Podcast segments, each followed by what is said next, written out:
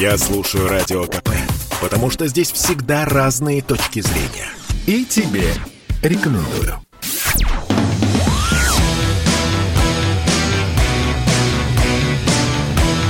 «Война и мир» – программа, которая останавливает войны и добивается мира во всем мире.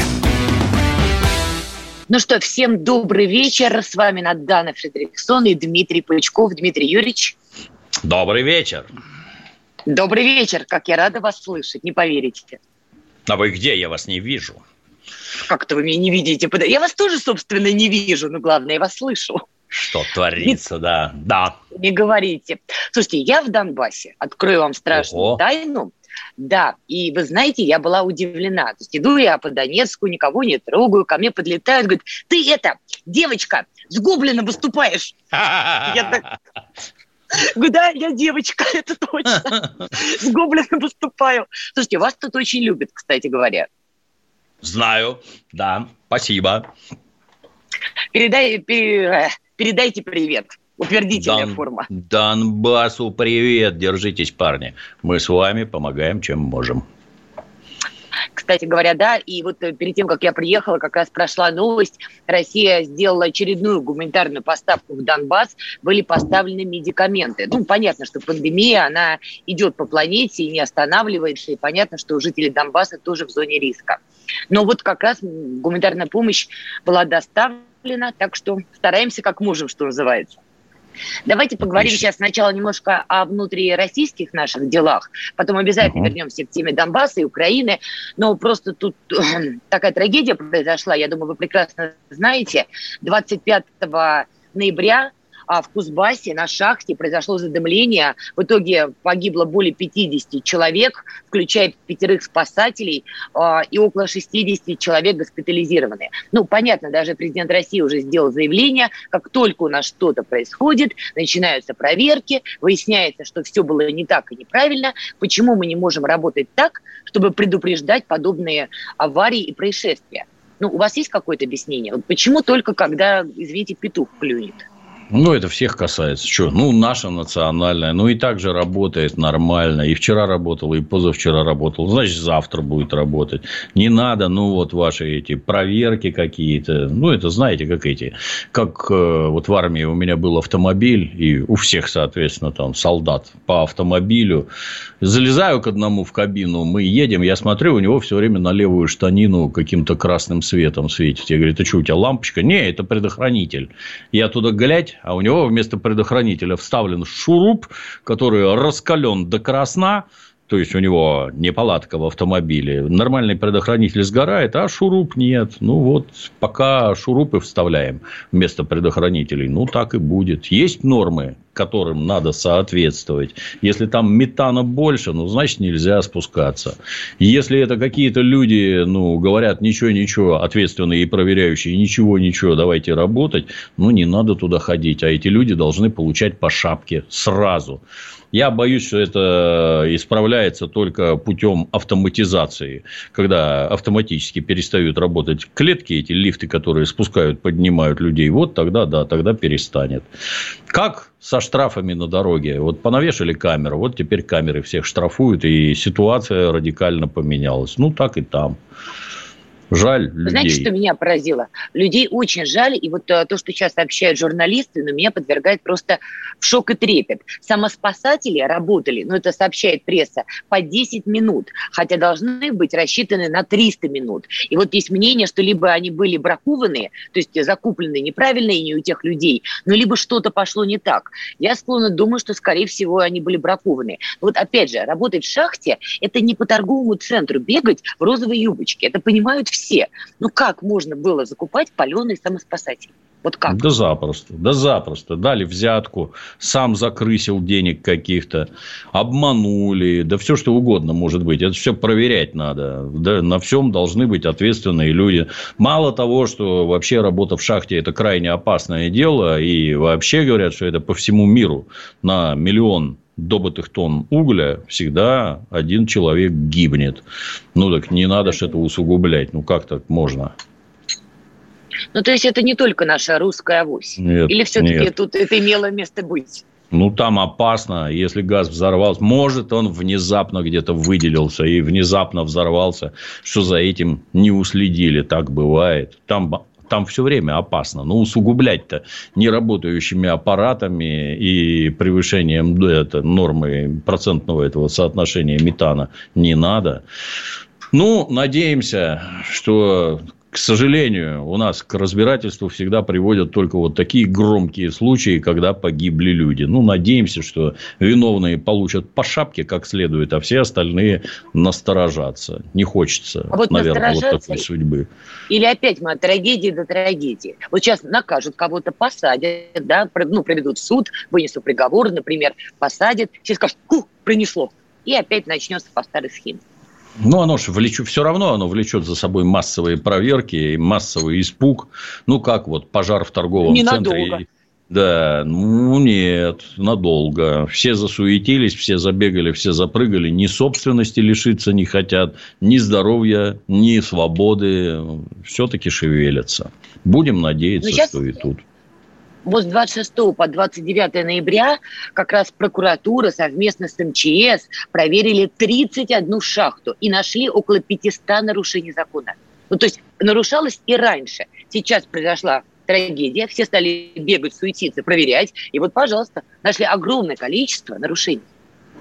Ну, мне кажется, что это проверяющие, это должны быть вообще сторонние люди, не имеющие никакого отношения ни к администрации этой шахты, ни к владельцам вообще никак. Это должны быть, ну, вот сторонние организации, которые смотрят за соблюдением техники безопасности. Ну, ну с нынешним оборудованием, что это, это, знаете, раньше там сажали канареечку в клетку и лезли с ней в шахту. Как канареечка затихла, что-то с метаном не так. Вот канарейки чувствуют. Ну, сейчас же газоанализаторы, всякие приборы. Ну, почему это видят только вот эти люди? А может, это вывести на какой-нибудь общий пульт, где, опять-таки, сторонняя организация смотрит и контролирует, что у вас там происходит. Ну, надо искать способы, в общем. Не, нельзя это так оставлять. Тем более вот цены на уголь, они же подскакивали, подскакивали несколько раз. И понятно, что была колоссальная прибыль. Но неужели нельзя было выделить деньги, простите, не на взятки, да, а на то, чтобы обеспечить безопасность своих же сотрудников?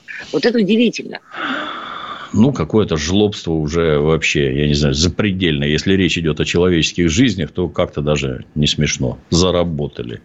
А теперь, значит, семьям погибших выделят по миллиону рублей. Тоже интересно, а кто выделит? Государство, как обычно? Или вот эти вот граждане, которые владеют бизнесом?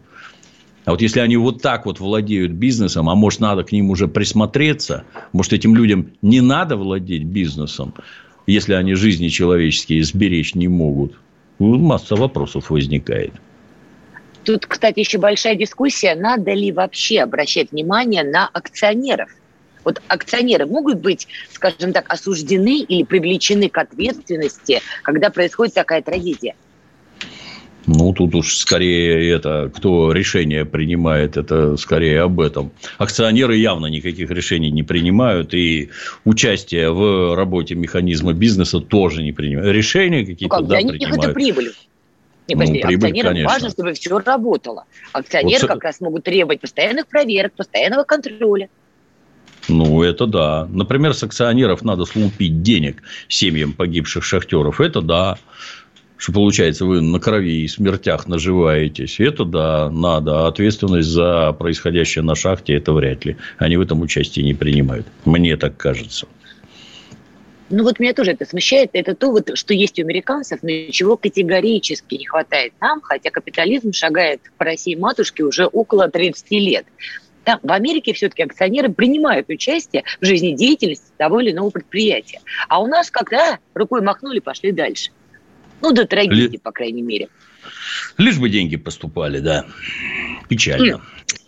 Печально еще один момент. Помните, мы с вами как-то говорили, есть в России элита, ну вот в полноте понимания или нет?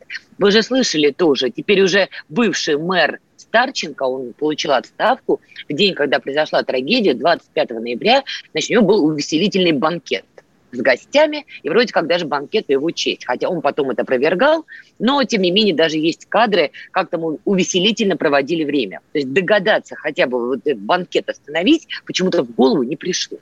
Ну, вот такое воспитание у человека, к сожалению. Он в этом деле не одинок, но я не знаю. Вот, вот недавно обсуждали гражданина Рашкина, да, ну, если вы, да, публично заявляете, что там вы все время как под увеличительным стеклом, под микроскопом, ну, может, если тебя выбрали, для руководства какими-то человеческими сообществами, организациями, городами, ну, может, ты это будешь являть пример собой.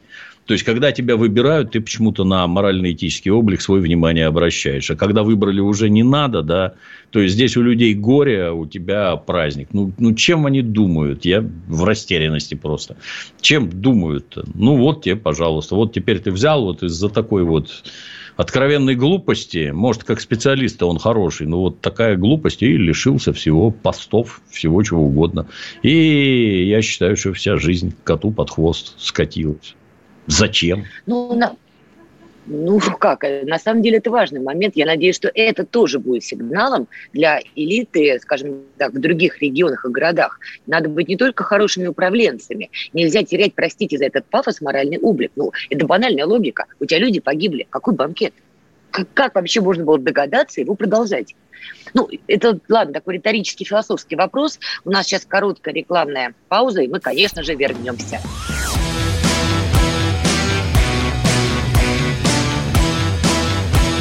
«Война и мир».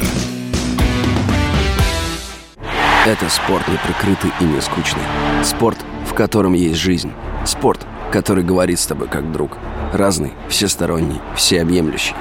Новый портал о спорте – sportkp.ru О спорте, как о жизни.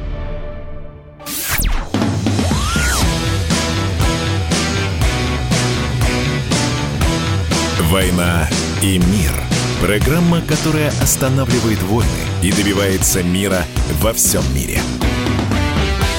Всем добрый вечер. Мы снова с вами. Надана Фредериксон, Дмитрий Пучков. Мы продолжаем. Дмитрий Юрьевич, у меня да. к вам вопрос. Вы знаете, кто такой Моргенштерн? Конечно. Как, как можно да ладно. Моргенштерна? Но Нет, подождите, настолько... Оксимирона вы не знали? Нет, ну, название, я его даже живьем видел, Оксимирона. Он в кинотеатре прямо передо мной сидел. Вот. Это очень а, удобно, он лысый. А, не мешает да, смотреть. Да. Ну, а Моргенштерн, он настолько одиозный, что его, по-моему, не знать нельзя. А вы его музыку слушали?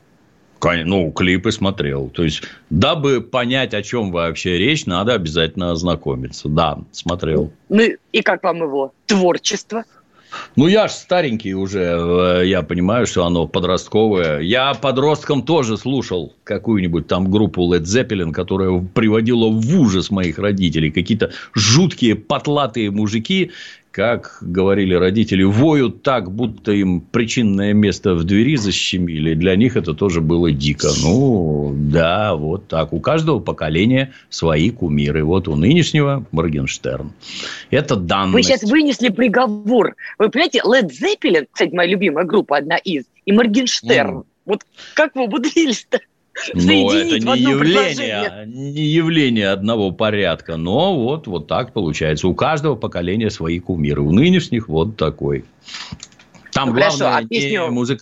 главное не музыкальные таланты. Главное, чтобы он был не похож на то, что было до него. Вот он вот так вот выступает. Он действительно не похож. И это главное. Ой, я себе прям так и вижу. Значит, э, Пучков с утра встает и напевает «Кадиллак». Это Кадиллак. Или что там было нет. у Моргенштерна? Я нет? такое не напиваю, нет. Я чисто а. из энтомологического интереса, как изучают жизнь насекомых, точно так же я слежу за деятельностью Моргенштерна. Ну вот, понимаете, тут такая история произошла. Ладно, пока вы за ним следили. Это, значит, лиха беда начала. Тут за ним стал следить Следственный комитет. Все началось с того, что Моргенштерн дал интервью э, Ксении Собчак, где на вопрос про 9 мая, ну, заявил, на мой взгляд, странную позицию. Я не очень понимаю, почему уделяется столько внимания празднику 9 мая, заявил Моргенштерн.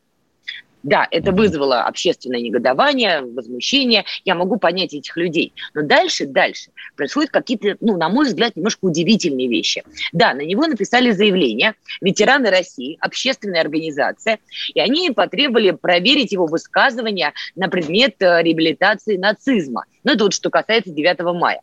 Я как-то эту новость прочитала, ну, особо внимания не обратила, в принципе, закономерно. Дальше происходит какая-то удивительная вещь.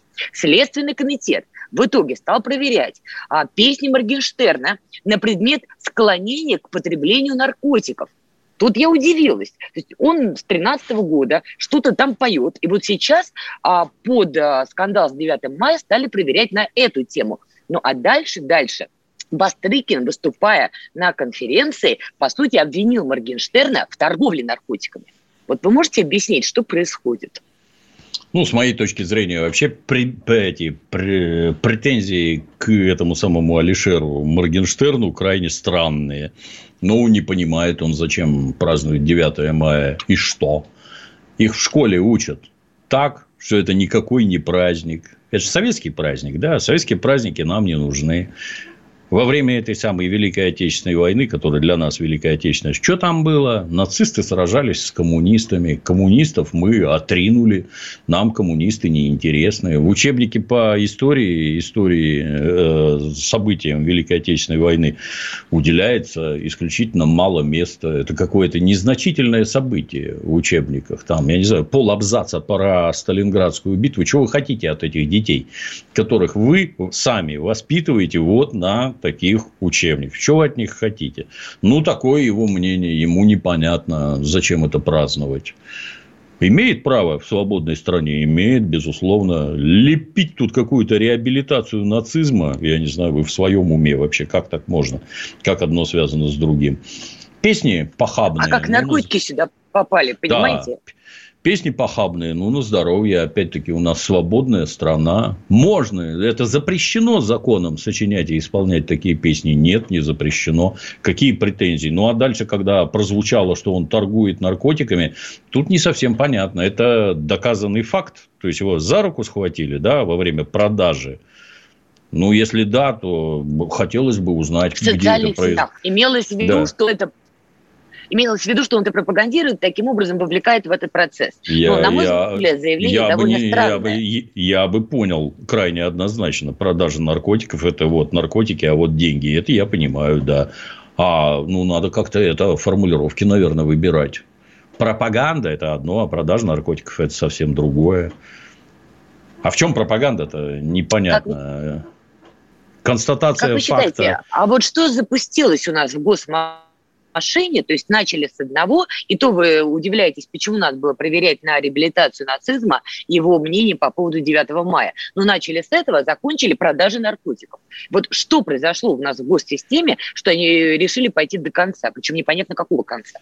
Да, тут вообще непонятно, чего они хотят. Я теряюсь. То есть, совершенно очевидно, что власть наконец-то поняла, что интернет – это серьезнейшие СМИ, так сказать, ну, не знаю, как правильно назвать. То есть, это средство для обработки массового сознания населения, общественного сознания. Ну, и оказывается, вот подростков наших окормляют такие люди, как Алишер Моргенштерн. Тут бы задаться вопросом, а почему государство не окормляет подростков? А если вы вот их вот такими вырастили, и они у вас вот такие, то вот с этими подростками уже вы ничего не сделаете. Они уже выросли, сформировались как личности, они и дальше будут такие. Так может, воспитанием детей должен заниматься не Моргенштерн, а государство, специально квалифицированные педагоги, которые детям что-то объясняют, для которых есть специальные каналы на Ютубе, интересные для детей и подростков, интересные, это ключевое. А ничего этого не происходит, а давайте мы их будем карать. Ну, карайте на здоровье. Это знаете, как это? Нехорошая болезнь, а в качестве лечения шанкры мажут зеленкой болезнь, она внутри организма, а не снаружи. Прыщи зеленкой мазать уже поздно. Прыщи надо изнутри выводить. Менять питание, менять там образ жизни, спортом заниматься и прочее, и прочее. А вот это то, что происходит, ну, ну и что? Ну, дальше-то что? ну вот этот вот Алишер там убежит из России где-нибудь спрячется, и что от этого исчезли его песни, исчезла, так сказать процессе этого, да, покидания России. Да, Он да, уже да, занялся да. этим вопросом.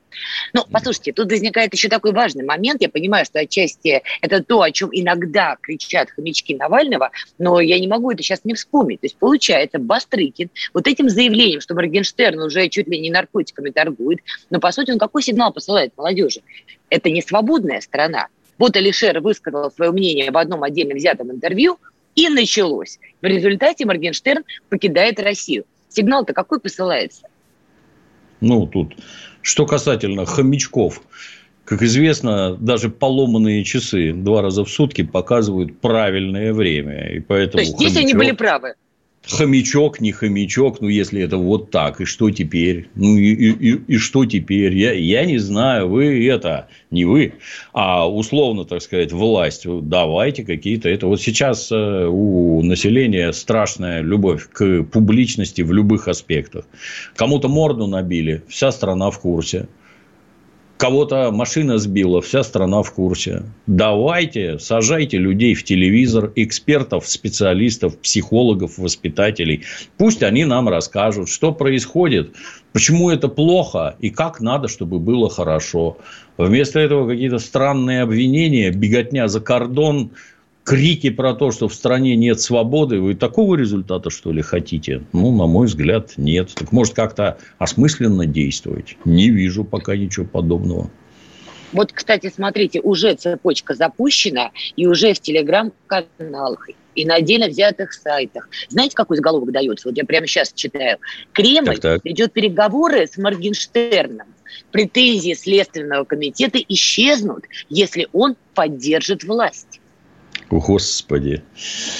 Вот Столетие? хотелось бы узнать, а Кремль это кто? Лично президент вот ведет переговоры. Ну что за чушь? Ну как так, так можно? Почва ну, благодатная меня другое удивляет, что постоянно, вот обратите внимание, постоянно вот произошло событие, его тут же седлают это событие, волну так называемого хайпа, вот эти вот специфические граждане выдают подобные заголовки, а власть, значит, э, бегает и что-то там оправдывается. Выглядит, ну, я не знаю, это не то, что непрофессионализм, это вообще полное непонимание того, что происходит. Это вот знаете, как едет автобус, а за ним собака бежит и лает. Или 10 собак бегут за автобусом и лают. Так вот, не надо бежать за автобусом и лаять. Это бесполезно. Надо самому быть автобусом. Вот они пускай за вами бегают и лают. А вот это вот взять, ляпнуть не пойми что, а потом вот от, отбрехиваться. Ну, что это такое? Взрослые люди, ну, профи- То есть, получается, Следственный комитет, Следственный комитет этими заявлениями сейчас подставил, собственно, власть. Потому что вот мы видим ну, уже последствия. Можно сказать и так, да, да. Как-то вы так очень аккуратно. Я на самом деле ну, на мой взгляд, войну подход об... никому. абсолютно неразумный подход. Абсолютно. Нельзя так говорить. Не может так говорить представь, начальник Следственного комитета. Просто не может так говорить. Есть для этого люди специальные, которые могут сказать, вот пусть они озвучат, хотя бы там от себя как-то удар отвести. Зачем вы сами такое говорите? Не понимаю. Давайте прервемся на рекламу и обдумаем все это.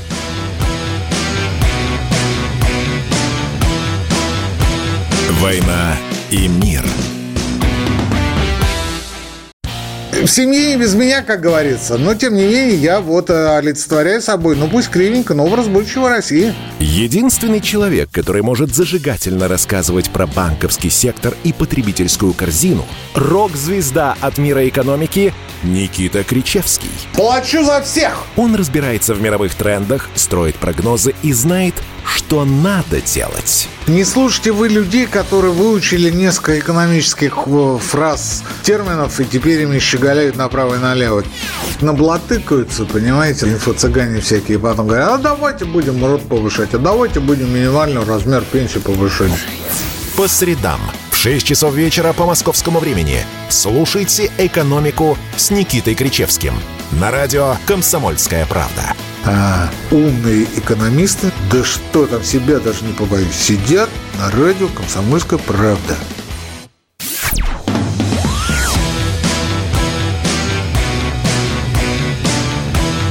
«Война и мир» – Программа, которая останавливает войны и добивается мира во всем мире. Итак, мы продолжаем. Надана Фредериксон, Дмитрий Пучков. Слушайте, тут такие новости. Дмитрий Юрьевич, скажите честно, вы бы тоже хотели застрять так в пабе, а? В каком? Вы новости не слушали, да? Там люди застряли в пабе, их три дня веселили, поили, и все у них было хорошо. Какая прелесть. А. Я три дня я уже пить не могу, к сожалению. А так, да, хорошо. А подожди, три дня не можете. А сколько можете? Два могу. Прекрасно, ну, а все договорились. Один день, один день яростный отдых, а второй приходишь в себя. Вот, вот так. Так, так подождите, могу. а что, так, что такое яростный отдых? Вот по ну, когда надо это, как перед расстрелом, чтобы там скакать, на люстрах качаться и всякое такое. Ну, такого на один день хватает. А, а второй Вау. день прийти в себя. Слушайте, я вас приглашаю на вечеринку по любому поводу. Я хочу на это посмотреть. Люстру повешу. Можете горько пожалеть потом. Ну, давайте мы это потом обсудим, пожалею я или нет.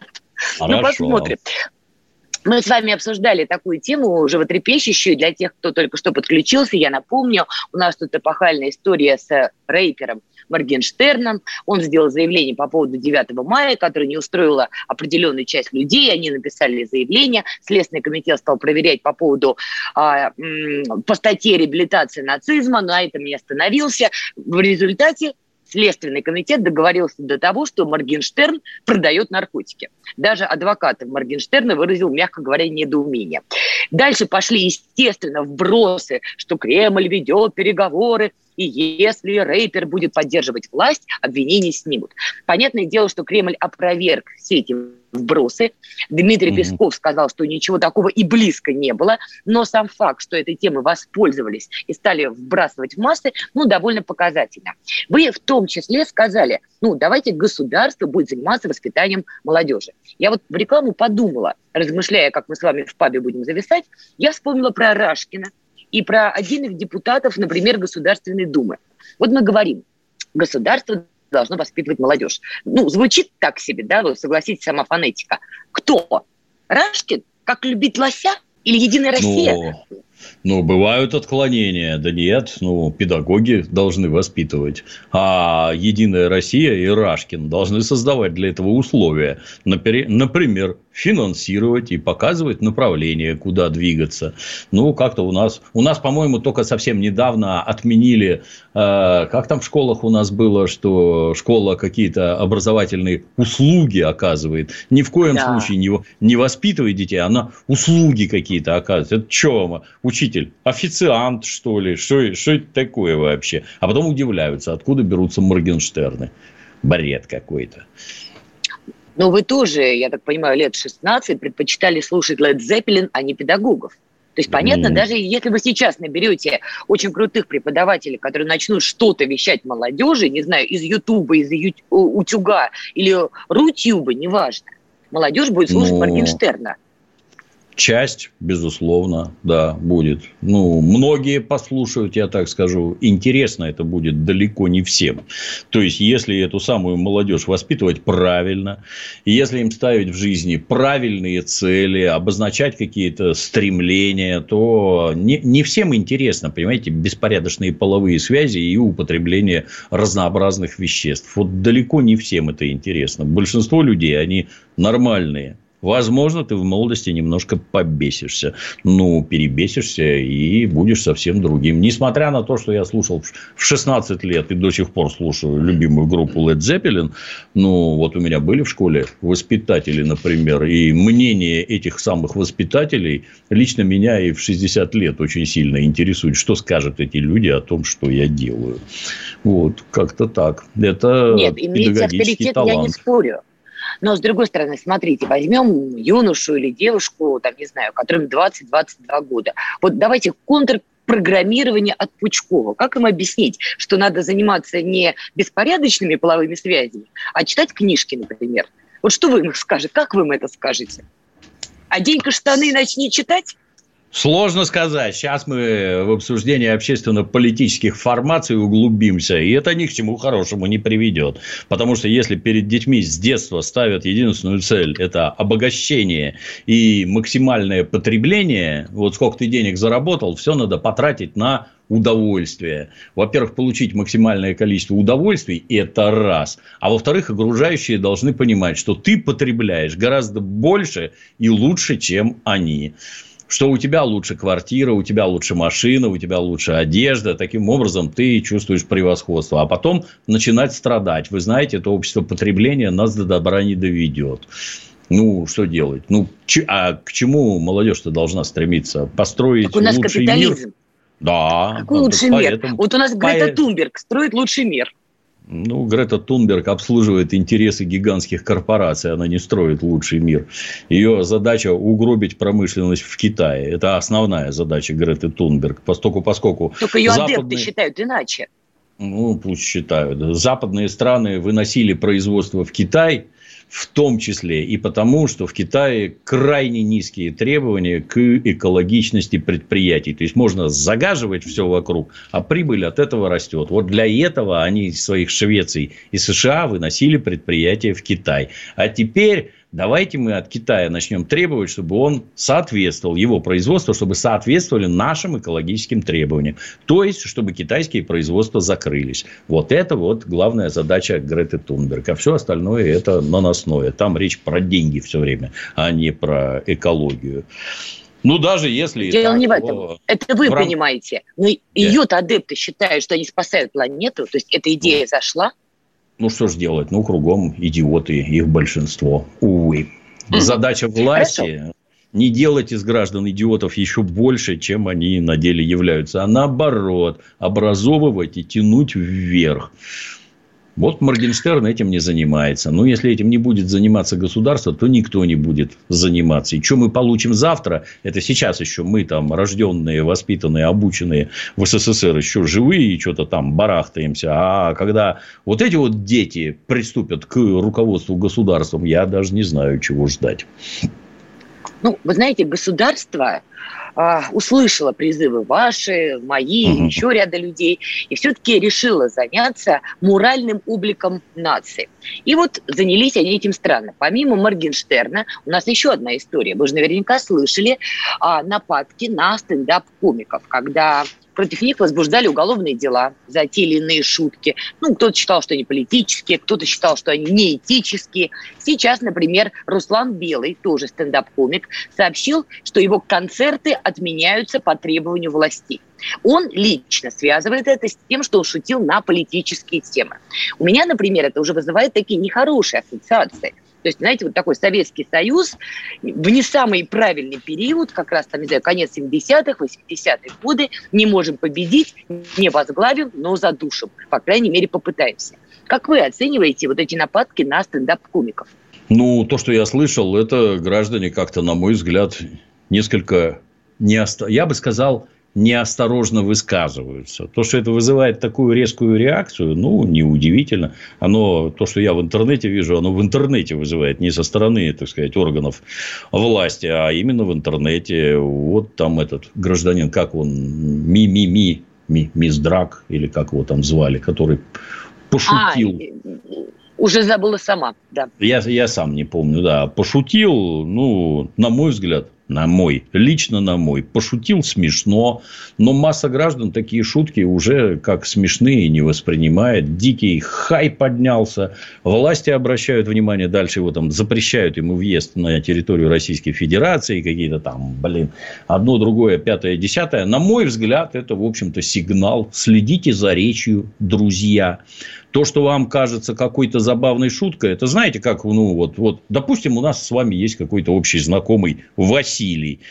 И мы в кругу других друзей, перебивая друг друга, рассказываем забавный случай из жизни Василия. Все ржут, угорают. Мы считаем, что мы рассказываем смешную историю, а Василий считает, что мы распускаем о нем сплетни.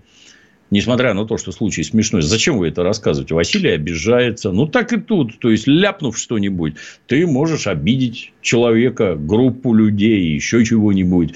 Как, например, рассказывая анекдоты про евреев, они вроде смешные, но я бы в присутствии не всех знакомых стал бы такое рассказывать. Сами про себя рассказывать – это одно, а ты шутишь. А примеры сказали бы?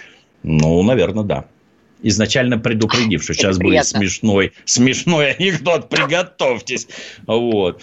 А, а то, что то это, такую табличку. То, что, да, дисклеймер. Вот. Ну, а то, что это гражданин говорит, что его там власти щемят, так он бы для начала объяснил вот эти вот запреты. Может, они связаны с пандемией, а вовсе не с тем, что он вот такой яростный шутник и кого-то там раздражает. Я бы про это подумал.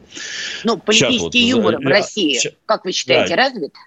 Конечно. Сейчас вот закончим там перерыв на рекламу, а я потом сразу расскажу. Как, как это бывает на самом деле, на что это похоже, вот эти вот запреты и как они их преподносят. Это он так преподносит. Фактов при этом не обозначает. Нет, а то, что тема спекулирует, я не спорю, но да, согласитесь, да, да. нет дыма без огня. Руслан Белый или там любой другой не мог бы спекулировать, если бы не было случаев, когда щемили это политический юмор. Это тоже палка о двух концах. Согласен. Ну, значит, да, рекламная согласен. пауза. Мы после нее вернемся и продолжим. Я слушаю Радио КП, потому что здесь самая проверенная и оперативная информация. И тебе рекомендую.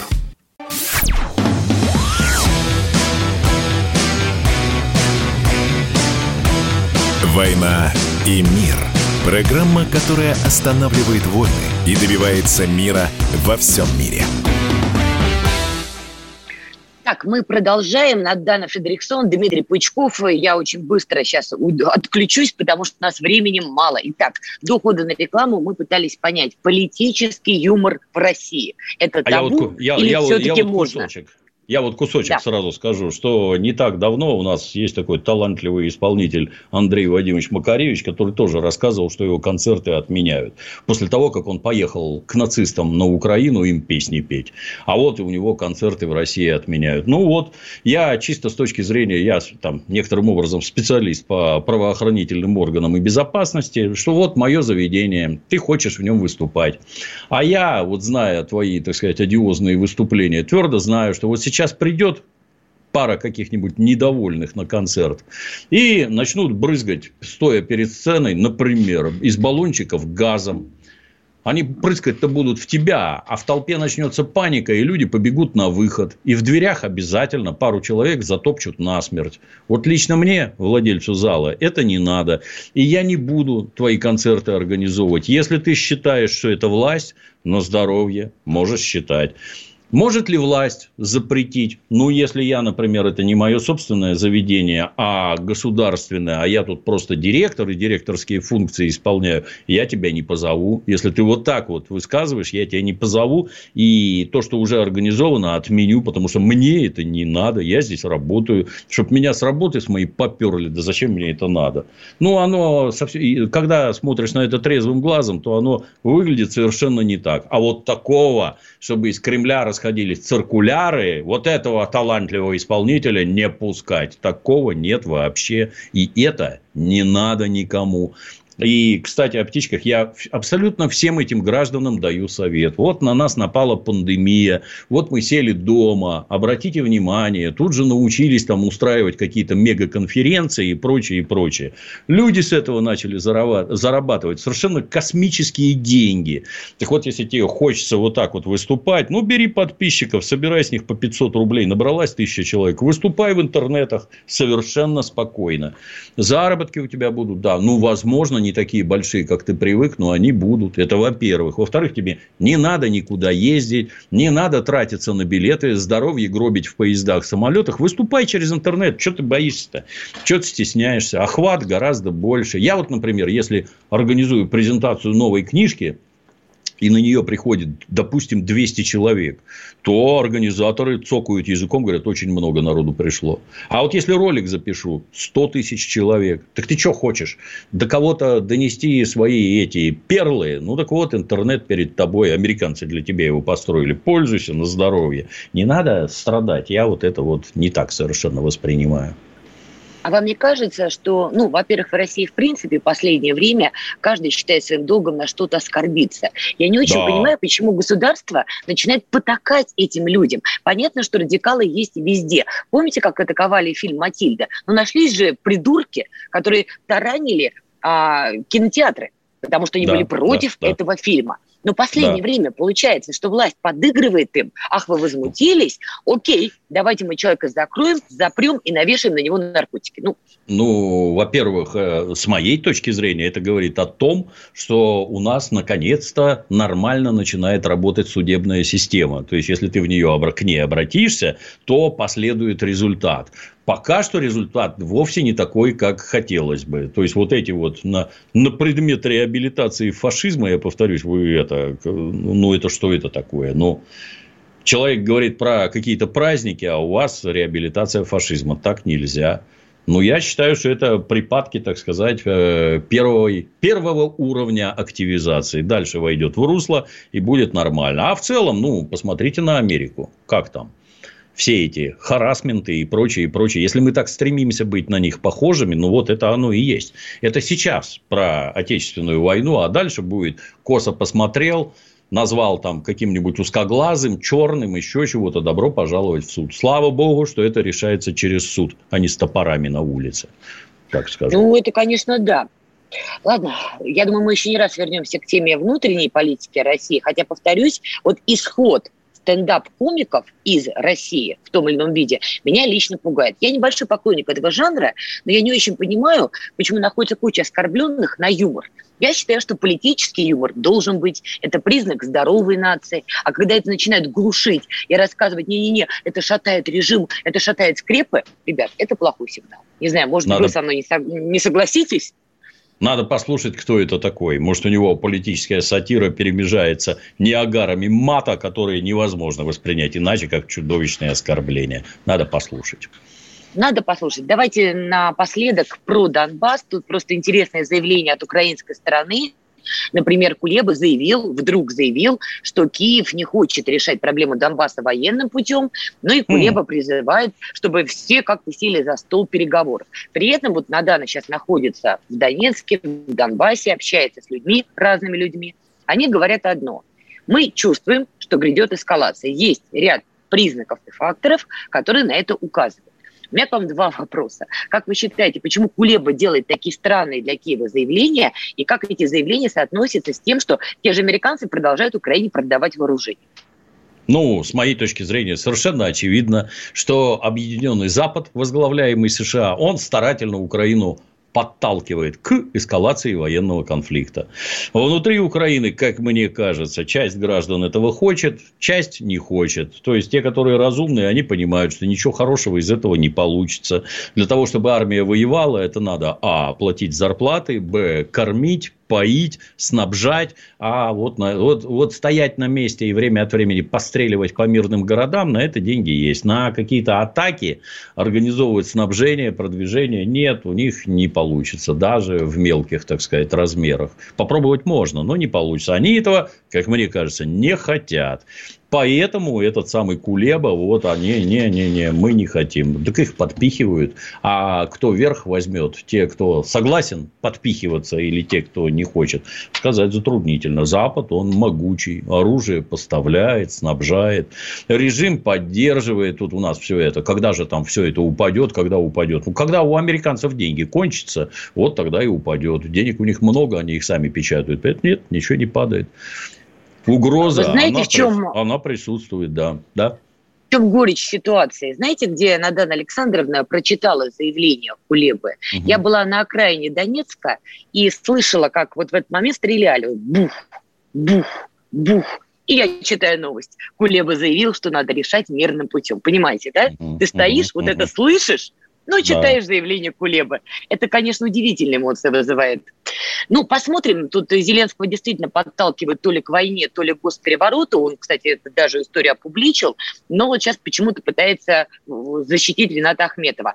Последняя ваша мысль. Как считаете, госпереворот на Украине возможен очередной Майдан? Ну, раз про это говорят, то, наверное, нет. Это, скорее всего, пиар такой. Берегите там себя, Надана. Спасибо, Дмитрий Юрьевич. Для вас буду себя беречь. Все, всем спасибо.